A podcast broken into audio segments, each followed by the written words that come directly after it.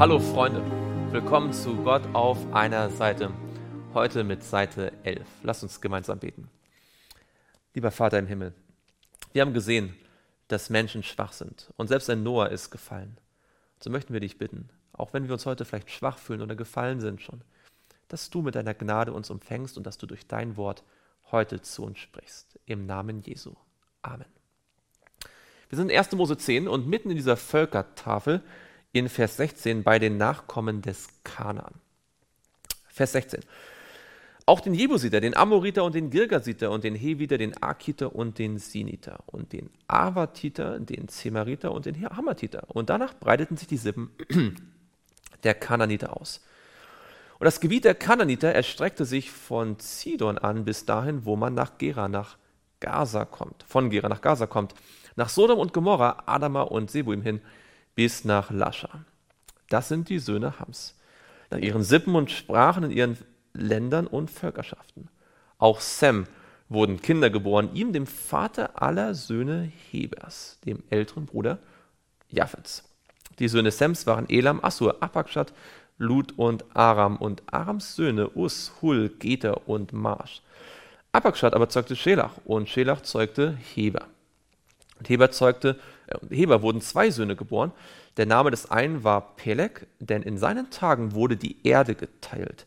Und der Name seines Bruders war Joktan, und Joktan zeugte Almodad, Shelef, Hatzamavet und Jerach, Hadoram, Usal und Dikla, Obal, Abimael und Sheba, Ophir, Habila und Jobab.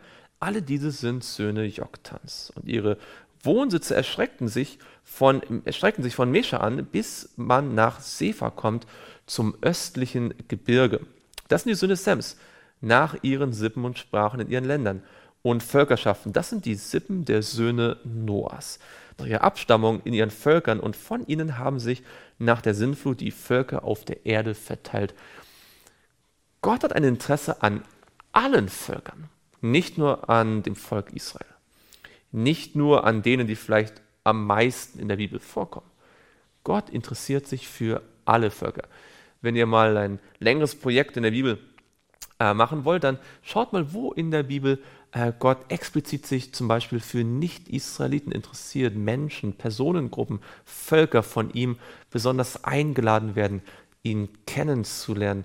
Gott interessiert sich nicht nur für mich und für dich, er interessiert sich auch für all die anderen Menschen, ganz egal, welcher Hautfarbe, Kultur oder Sprache sie angehören.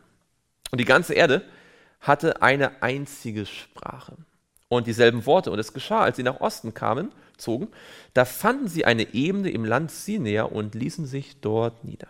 Und sie sprachen zueinander, Wohlan, lasst uns Ziegel streichen und sie feuerfest brennen. Und sie verwendeten Ziegel statt Steine und Asphalt statt Mörtel. Und sie sprachen, Wohlan, lasst uns eine Stadt bauen und einen Turm, dessen Spitze bis an den Himmel reicht, dass wir uns einen Namen machen, damit wir ja nicht über die ganze Erde zerstreut werden. Gott hatte gesagt, füllt die ganze Erde, seid fruchtbar, macht die ganze Erde euch untertan. Hier sehen wir schon wieder die Rebellion des Menschen, der Gottes Gebot nicht folgen möchte, lieber sich selbst berühmt machen möchte, so wie die Menschen vor der Sintflut. Das Problem der Sünde im Herz der Menschen war offensichtlich noch nicht gelöst und kann nur gelöst werden durch den einen, der für uns am Kreuz von Golgatha gestorben ist. Und nur durch den Glauben an ihn kann das Herz verändert werden. Da stieg der Herr herab, um die Stadt und den Turm anzusehen, den die Menschenkinder bauten. Und der Herr sprach, siehe, sie sind ein Volk und sie sprechen alle eine Sprache. Und dies ist erst der Anfang ihres Tuns. Und jetzt wird sie nichts davor zurückhalten, das zu tun, was sie sich vorgenommen haben, wohl an. Lasst uns hinabsteigen und dort ihre Sprache verwirren, damit keiner mehr die Sprache des anderen versteht. So zerstreute der Herr sie von dort über die ganze Erde.